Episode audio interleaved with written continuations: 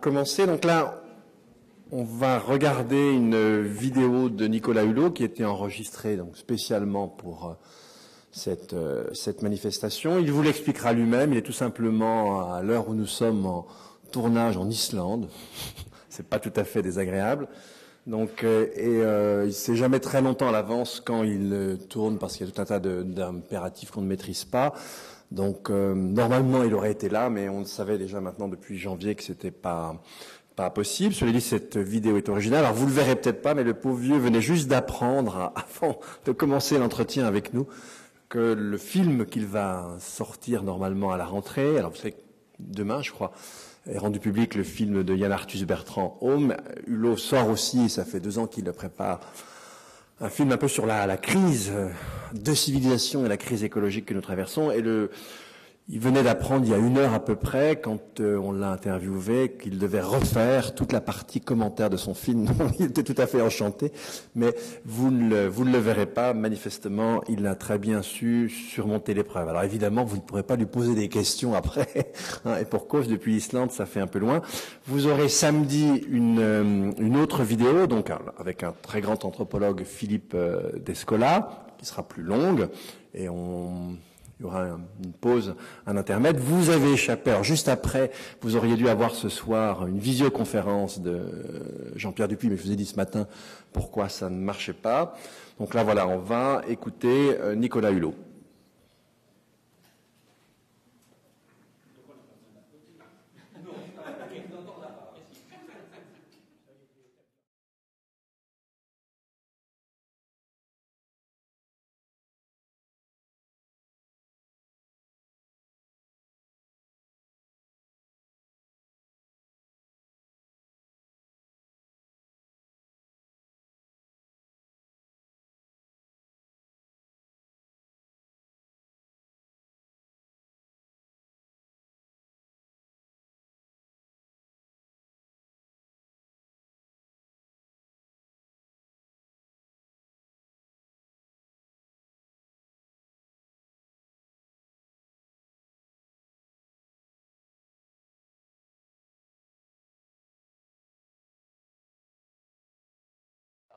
Voilà, on a trouvé ce- cet artifice pour quand même être présent, mais désolé de ne pas être euh, physiquement là, mais de cœur et d'affection, je le suis.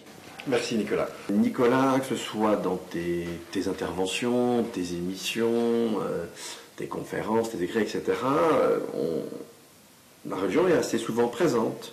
Tu n'hésites pas à en parler.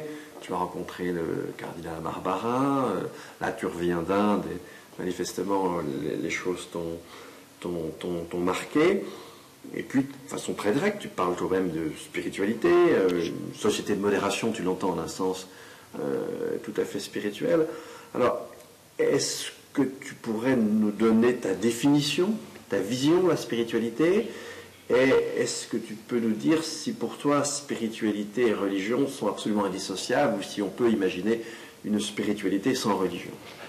Oui, ou- on peut poser la question autrement, est-ce que la, spiritualité est indissociable de la religion? Ou est-ce que la religion est la seule expression, incarnation de la spiritualité? Enfin, je, pense que je surprendrai personne en disant que non. Je pense qu'on peut avoir un cheminement, un vagabondage spirituel, une quête spirituelle sans forcément euh, suivre le tracé des religions. Euh, J'ai vis-à-vis des religions une attitude parfois un peu ambiguë. J'ai évidemment une grande réserve, parce que je considère que les religions sont une interprétation de la réalité et que l'usage que l'on fait des religions euh, peut mener sur des voies parfois euh, risquées ou hasardeuses. Mais en même temps, euh, moi je suis dans une posture un, peu particulière. Moi, moi je suis, je suis un pétri de doute. J'ai conscience que dans ce domaine-là, notre ignorance est évidemment immensément plus grande que notre connaissance. Alors, oui, euh, j'ai une espèce d'attirance pour les hommes de foi, probablement une forme d'ailleurs presque de, presque de jalousie, parce que je pense que la foi mène à une forme de sérénité quand elle est sincère, quand ce n'est pas simplement une posture. Je pense que la, la religion euh, est sur évidemment un socle spirituel euh, et- authentique et- et fort, mais en même temps, je pense que la spiritualité qui est le, chemin que l'on cherche pour nous relier. Euh, parce que l'homme, euh, contrairement à ce que beaucoup pensent, n'est pas le tout. Il est la fraction d'un tout, et donc euh, moi et d'autres, on essaie de voir à quoi ressemble ce tout et essayer de nous relier, de nous connecter. en tout cas, moi, en ce qui me concerne, je dirais que la spiritualité, c'est la, je dirais, c'est la conséquence de la conscience. C'est la conscience qui mène à, cheminer et à nous relier. Et moi, euh, il y a une conscience, probablement que j'ai avec beaucoup d'autres, il n'y a rien de très singulier, très original, mais c'est que j'ai conscience que l'homme, c'est la partie consciente de la nature. Ça, c'est quelque chose, c'est un, un privilège dont j'ai effectivement conscience, doublé d'un deuxième privilège, c'est que nous faisons partie de l'exception. Parce que contrairement à ce que l'on pourrait croire, la vie, ça n'est pas la norme. En tout cas, jusqu'à preuve du contraire, la vie, c'est l'exception. Donc on a un double privilège, c'est d'appartenir à cette euh, pulsion de vie. Et le deuxième privilège, c'est d'être la partie consciente du vivant. Et ça, ça quand même amène à beaucoup d'interrogations euh, et même peut-être à énormément d'obligations. C'est-à-dire que moi, ça me met dans une attitude à la fois humble, non pas euh, parce que je le suis fondamentalement, mais parce que force est de constater que euh, on est bien insignifiant dans, l'immensité de l'univers, et en même temps une attitude de, respect par rapport à tout ce qui nous échappe. Voilà, alors la spiritualité, pour moi, voilà, c'est une, une quête, c'est une compréhension, c'est une conscience, c'est ne pas prendre les choses légèrement. Je pense que la vie euh, est quelque chose d'exceptionnel, l'homme est quelque chose dans cet exceptionnel également d'exceptionnel, mais moi je ne me place pas au sommet, je me place au cœur. Et voilà, j'essaie euh, de, fusionner euh, notre singularité avec cette unité fondamentale qui est, la vie. Voilà, c'est un questionnement la spiritualité, c'est une recherche, et en même temps c'est un, lien que l'on entretient avec à la fois ce qui est visible et en même temps ce qui est invisible. Euh, voilà. Donc c'est cette notion un petit peu confuse, mais, mais c'est pas se limiter à l'aspect visible, matériel, euh, quantifiable des choses. Bon, voilà. Donc, euh, oui, j'ai vis-à-vis de la religion une relation à la fois suspicieuse et à la fois euh, intriguée et, parfois de fascination. Mais ma spiritualité, elle est avec tout ce qui m'entoure. Moi, j'ai une relation spirituelle aussi bien avec bah, dans les expériences que j'ai eues quand je m'immerge dans les océans et que j'ai cette euh, incroyable possibilité comme ça de nager avec des baleines ou avec des dauphins pour ne prendre que cela, il y a une quête spirituelle. Je, me sens lié euh, avec le vivant, je ne me sens pas euh, étranger, dissocié. je, sens intimement qu'on fait partie d'un tout. et en même temps, je n'arrive pas forcément à le, démontrer, mais je le, ressens. Quand on, est euh, dans, ces eaux claires comme ça, quand on fait eau commune avec des baleines, alors évidemment c'est facile de prendre l'exemple des baleines parce que c'est un animal qui nous parle tellement, mais crois-moi, pour avoir passé parfois des heures comme ça, euh, quasiment mon œil dans celui d'une baleine, tout est dit dans l'œil d'une baleine. Je veux dire que j'ai pas une étrangère en face d'elle, et je pense pas qu'elle est un étranger. On est, on, du, voilà, issu d'une même matrice. Hein. D'ailleurs, la science nous l'a confirmé. Donc il y a un peu de nous dans la baleine, et, il y a un peu de baleine chez nous. Donc moi, je, sens faire partie de cette communauté. De la même manière que euh, je fais partie d'une famille humaine et que cette fragmentation, ces divisions qui sont des produits de la pensée, euh, comme ça pour nous cataloguer dans des, certains dans des races, d'autres dans des nationalités, dans des trucs. Pour moi, tout ça est totalement abstrait. Je me sens faire partie d'une famille humaine et je me sens faire partie de la famille de la vie. Et c'est vrai que j'ai tellement appris sur la place de l'homme dans la nature, dans ces relations de proximité qui sont des moments euh, fusionnels, qui sont des, des, moments spirituels, parce qu'il y a des, échanges, des choses qui échappent simplement au toucher. Euh, bon. Alors, c'est difficile d'exprimer ça, mais, mais je peux pas, je n'aurai plus jamais le même regard sur les animaux. Alors, je suis dans un état de, fascination, d'admiration. C'est pas une vision angélique. La nature a, sa part aussi de règles qui sont parfois très dures. Euh, quand on voit des, lions euh, passer des heures à manger un bébé buffle, il ne faut pas avoir une vision angélique. Mais voilà, je ne me place pas, je ne mets pas à l'écart. Voilà. C'est pas une, euh, porter préjudice à, l'homme. Je, pense que l'homme est un, être exceptionnel, bien entendu. Mais dans son exception, il est capable aussi de commettre le pire. Il est capable d'avoir une cruauté culturelle, ce que les animaux n'ont pas, par exemple. Voilà. Donc j'essaie de, penser les choses dans leur globalité. Euh, pas simplement d'être penché sur ma petite histoire, notre petite histoire, j'essaie de nous voir aussi dans la grande histoire. Voilà, moi je, sais que pendant qu'on parle, ça me paraît étonnant, mais on se balade dans notre galaxie à 270 000 km secondes. Et bien curieusement, j'en ai conscience. Donc ça relativise quand même les choses. Voilà, ça permet quand même de hiérarchiser nos inquiétudes, nos anxiétés, euh, nos rébellions, etc. Voilà. Sinon, on est toujours omnibulé par son petit nombril, son petit truc. Il faut, faut voir les choses dans sa globalité autant que faire se peut. Et avoir conscience, comme disait je ne sais pas quelqu'un, que la connaissance, c'est quelques lacunes dans l'ignorance. Je crois que c'est très important de garder ça à l'esprit. Voilà. Et, rester à notre échelle humaine. L'idée n'est pas de nous dévaloriser, mais pas non plus nous gonfler d'orgueil. Tu prépares un, film dont tu as porté euh, l'idée pendant des, années. Euh, ce film, c'est un regard sur notre civilisation qui, en fait, par bien des côtés, totalement au rebours de ce que tu viens de dire. C'est-à-dire cette civilisation-là, elle s'emploie à nous désolidariser, à couper tous les liens avec le reste du vivant et, à le, détruire, quitte à se détruire elle-même à une vitesse accélérée. Elle ne l'a pas fait intentionnellement. D'ailleurs, toute la question, c'est pourquoi et comment nos actions ont échappé à nos intentions. Je crois que euh, c'est ça qui est important, c'est de comprendre à quel moment il y a eu un découplage. Comment ce processus que l'on pensait irréversible du progrès s'est dévoyé au fil du temps.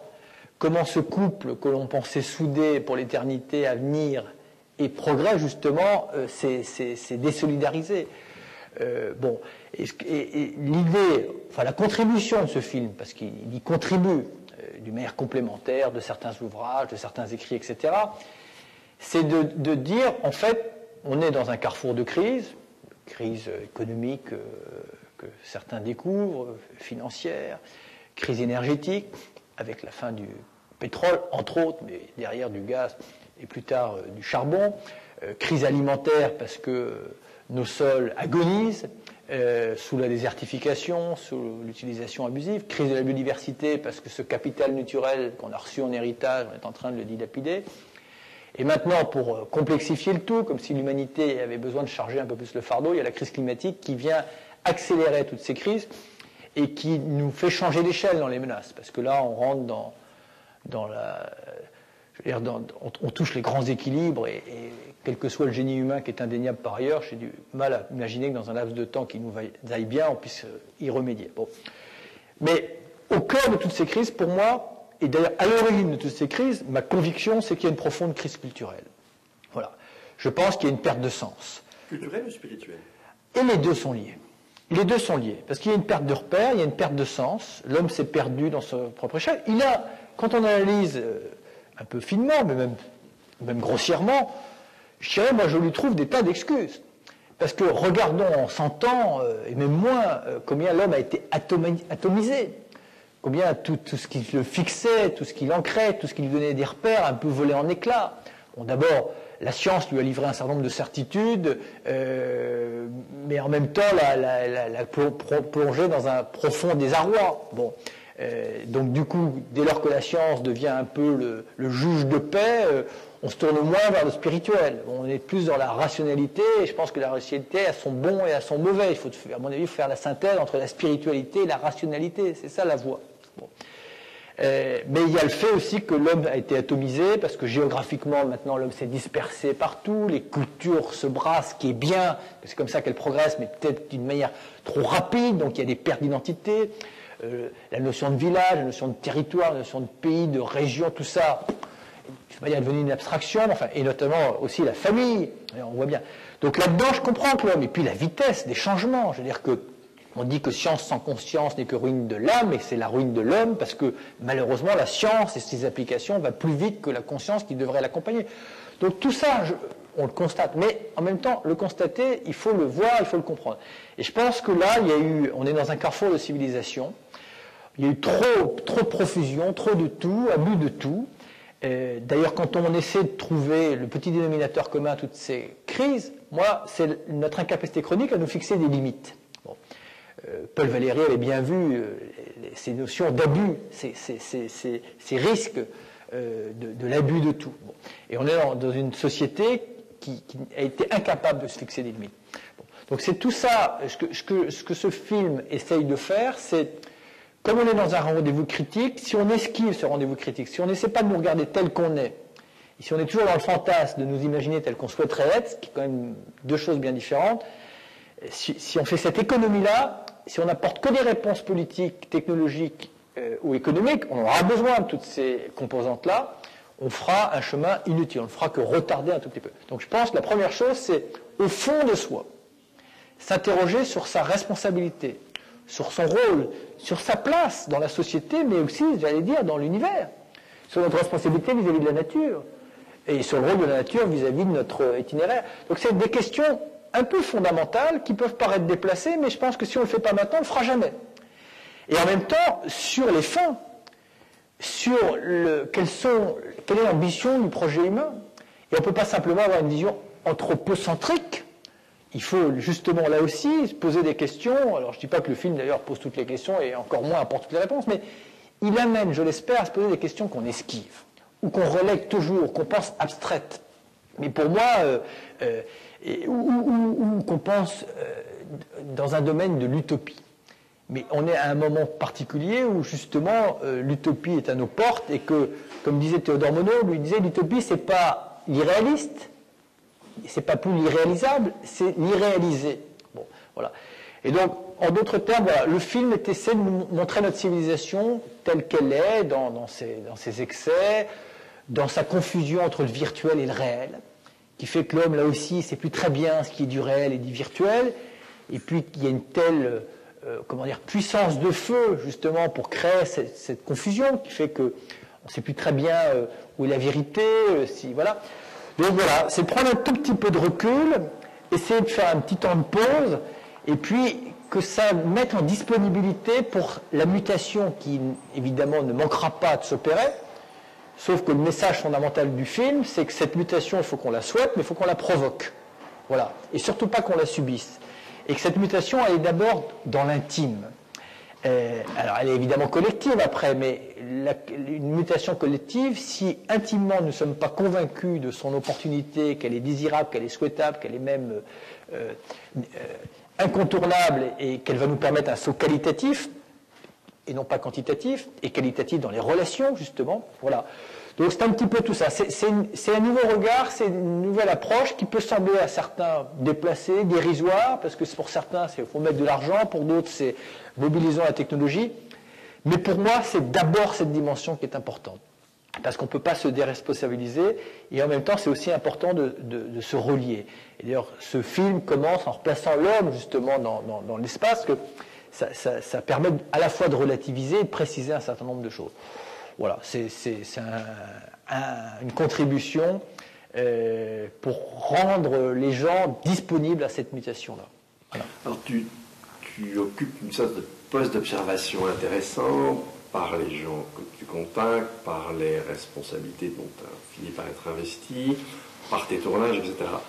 Est-ce qu'au travers de tous ces contacts, aussi bien relationnels, géographiques, est-ce que tu, tu sens une, une réceptivité plus forte à ces interrogations de fond. Est-ce que tu vois des espèces de pierres d'attente spirituelles ou est-ce qu'au contraire, tu as vraiment l'impression qu'il faut vraiment secouer les choses pour se faire entendre sur ce plan-là?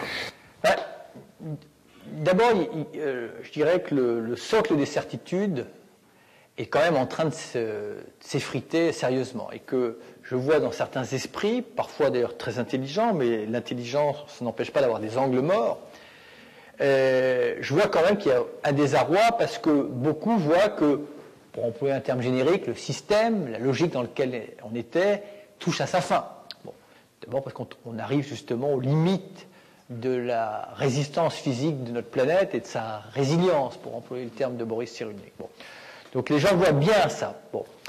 Euh, est-ce qu'ils ont compris que euh, pour autant, justement, il y a, cette perte de sens, que, l'homme a, perdu la main sur sa, destinée depuis un moment J'en sais rien. Est-ce qu'ils sont, ils sont dans le constat des effets? Ça c'est clair, indéniablement. Ils ne sont pas encore forcément dans l'analyse objective des causes, pour certains, mais en même temps, comme ils voient bien qu'ils sont pris de court, ils s'ouvrent à la créativité à l'inventivité. Donc je dirais qu'il y, a, deux options. Soit il va y avoir un repli sur soi, ce qui est une, espèce de tentation comme ça des uns, qui, pour moi, c'est ce que j'appelle la tentation de la ruine. C'est surtout pas le moment où il va falloir se replier sur soi. alors c'est vrai pour l'individu, comme ça va être vrai pour certains États, repli sur les nationalismes. Chacun va essayer dans cette période trouble de se protéger d'abord.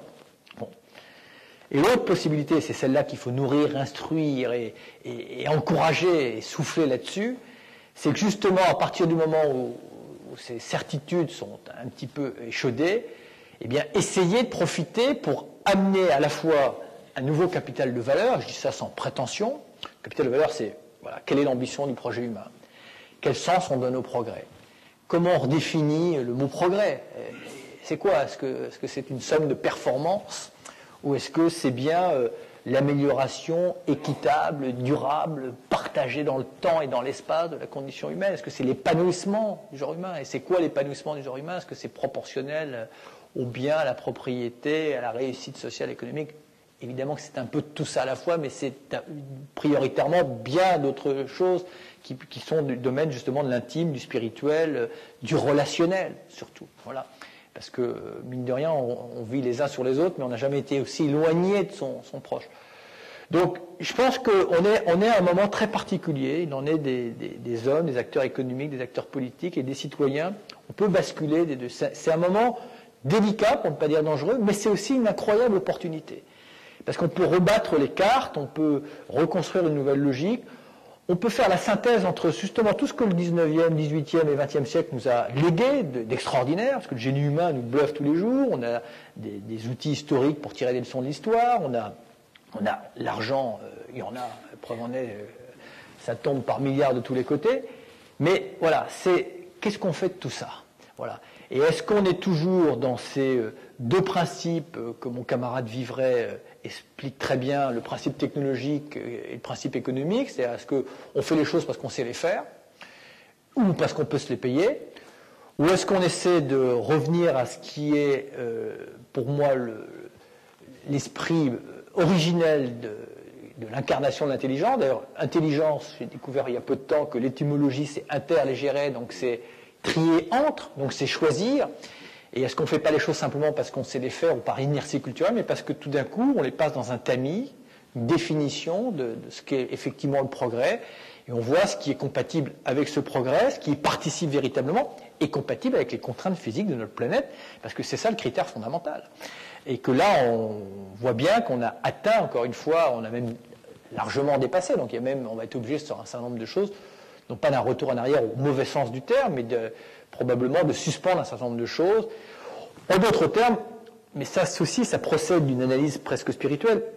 Est-ce que, nous serions moins heureux à procéder à certains renoncements, mais le faire d'une manière démocratique, consensuelle, individuelle et collective, et, de fait à prononcer à certains acquiescements, c'est-à-dire à choisir, trier dans les possibles, hiérarchiser nos désirs et nos besoins. Mais tout ça, évidemment, si on a une vision purement matérialiste des choses, euh, c'est pas possible. Donc c'est pour ça qu'il faut un petit peu, et sans prétention, mais élever un tout petit peu, voir les choses d'un petit peu plus haut que sa, simple petite euh, contrariété ou son simple petit drame. Tout le monde a des, difficultés. Je comprends bien d'ailleurs qu'actuellement, euh, les gens qui ont des difficultés matérielles ou qui sont en perte d'emploi ou en quête d'emploi, voilà. Mais en même temps, là, on a une communauté de destin qui nous rappelle à l'ordre et qui nous oblige quand même à essayer de voir un petit peu plus loin que notre propre euh, sort. Quoi. Alors, justement, dans, ce même esprit, on est un petit peu à la, croisée des chemins. Euh, ce qu'on appelle la crise environnementale euh, nous établit, on pourrait presque dire matériellement, physiquement, l'unité du genre humain. si on est confronté à une dérive climatique, je veux dire, c'est le sort même du genre humain qui est dans sa totalité en question. Et puis en même temps, euh, sur un plan plus, plus culturel, plus, plus idéal, on voit bien que l'idée d'universel a du mal aujourd'hui. Hein. Euh, on a eu d'Urban 2 qui est moins catastrophique que d'Urban 1, mais on voit que certains idéaux universels ont beaucoup plus de mal à se faire entendre aujourd'hui qu'il y a ne serait-ce, enfin qu'il y a par exemple un demi-siècle, si on pense à, la déclaration euh, des droits de, de l'ONU comment tu vois ce double mouvement? D'un côté, on a l'impression que les cultures, et voire les religions, se replient de façon identitaire, et en même temps, dans les faits même, dans la réalité même, mais peut-être même de manière dramatique, l'unité fondamentale du genre humain et l'unité fondamentale du genre humain avec la vie apparaît. Comment concilier bah, ces deux choses-là? On revient à ce que je disais tout à l'heure. On est à, ce point euh, un peu, un peu décisif et crucial, hein, parce que les, sans forcer le trait, sans forcer le mot, euh, comme disait l'autre, l'avenir est, indéterminé parce qu'il dépend de nous, mais il dépend de nous pour l'instant. Hein. Victor Hugo qui disait euh, le progrès c'est la révolution faite à l'amiable. Là, on a encore la possibilité de le faire à l'amiable, mais euh, il y a un moment, on ne le fera pas à l'amiable. Ça ne sera pas forcément. Gardons encore une fois à l'esprit que, contrairement à ce que certains croient, on n'est pas civilisé en profondeur et que la concordance d'un certain nombre de circonstances peut nous faire retourner sous de très mauvais aspects. Bon, voilà, je ne veux pas. Euh. Donc là, on est à un moment où effectivement on peut avoir cette tentation, encore une fois, du repli identitaire, du repli communautaire, voilà. Euh, chacun considérant que c'est l'autre le responsable. Hein, euh, c'était des sortes de, vices communs à Bush et Ben Laden. Le mal, c'était l'autre. Bon. Ou au contraire, tout d'un coup, on peut trouver qu'il est temps quand même de cesser de mijoter nos petits préjugés comme si on avait l'éternité devant nous, d'amplifier nos petites divisions et classifications comme ça du genre humain, comme si euh, chacun avait une destinée euh, distincte, et quand même de reconnaître que là, de la même manière qu'on a une communauté d'origine, on a là, pour le coup, une immédiate communauté de destin. Et que du coup, ça nous rappelle à une chose, ça nous situe juste dans le cosmos, c'est que là, on est tout seul sur une petite planète et, on est en train d'ouvrir les, les, bouchons de cale et de faire rentrer l'eau. Bon, c'est une image, mais c'est la vérité. C'est vraiment ce qui est en train de se passer cette métaphore n'est que la transcription d'un fait scientifique central. Bon. Donc ça devrait rendre dérisoire tout cela, et en même temps nécessaire notre diversité, notamment notre diversité culturelle, parce qu'on va avoir besoin de l'intelligence, du, savoir, du bon sens, de la raison collective, parce que personne n'est détenteur ce monde nouveau à construire. C'est à la fois emballant, angoissant, mais en même temps, euh, ça, va nécessiter de mutualiser, évidemment, l'expérience, la connaissance, l'imagination de tout le monde. Et donc c'est une occasion magnifique de nous retrouver et de, remettre à juste niveau. Euh, je ne dis pas qu'on se fait la guerre pour rien, mais parfois on arrive à se faire la guerre, franchement, quand on analyse les, origines. Voilà. Alors quand on, aura évidemment à gérer des additions de pénurie, quand il ne restera plus que ça, je pourrais comprendre éventuellement qu'on monte les crocs. Mais là, essayons de. Voilà, il, y a une occasion de revenir à la raison, de revoir les choses telles qu'elles sont, de les remettre à leur juste proportion. Là, il y a un défi majeur qui, qu'on peut traduire différemment, parce qu'on peut le voir sous l'aspect scientifique, défi climatique, etc. Mais en fait, c'est quoi? On a un devoir de s'humaniser. Voilà. Et devenir humain, enfin, au sens profond du terme, ne devrait pas être une tâche ni effrayante ni accablante. Et on le peut, on a les moyens de cela. Mais encore une fois, c'est une question de, bien préciser nos intentions. Et, qu'est-ce que je veux faire de ma vie? Quel sens je veux donner à ma vie? Mais cette question, un homme doit se le poser, les hommes doivent se le poser, les sociétés doivent se le poser, les États doivent se le poser. Et, voilà. Et, en gardant à l'esprit que nous sommes là euh, provisoirement, mais qu'on est redevable euh, des générations qui sont juste derrière nous. Voilà. Donc c'est des questions fondamentales, mais qu'on avait tendance à esquiver, penser d'un autre temps, et tout ça avait été débattu. Mais en fait, ça n'a jamais véritablement été débattu. Et dans cette profusion de moyens euh, et de possibles aujourd'hui, cette question est centrale. Voilà. Euh, donc effectivement, on, est à ce stade-là, et le basculement se fera c'est le moment de créer fantastique lobby d'intérêt général, lobby des consciences, et que chacun, chacun, là où il est, si on veut refaire danser le monde, et on peut le faire vraiment danser euh, sur une magnifique symphonie, chacun doit apporter sa petite musique intime. Donc personne, là où il est, ne doit se dire moi, je, n'ai de pouvoir sur rien, je n'ai d'influence sur rien, je n'ai, je, peux rien. Non, on peut tous quelque chose. Alors à son niveau, à son échelle, pas en se culpabilisant, mais en se responsabilisant. Et donc voilà, c'est pour ça que personnellement, j'oscille entre cet optimisme et, cette inquiétude, parce que je sais que tout peut se passer, et que là, chacun doit euh, euh, se, poser la question de sa responsabilité, et pas se dire, moi, il n'y a que les États, il y a que... Comprenons que le monde, il ne s'est pas fait par magie, on, y a tous contribué dans un sens ou dans un autre. Nicolas, c'est une superbe conclusion. Merci Dominique. Je te remercie, et tout le monde avec.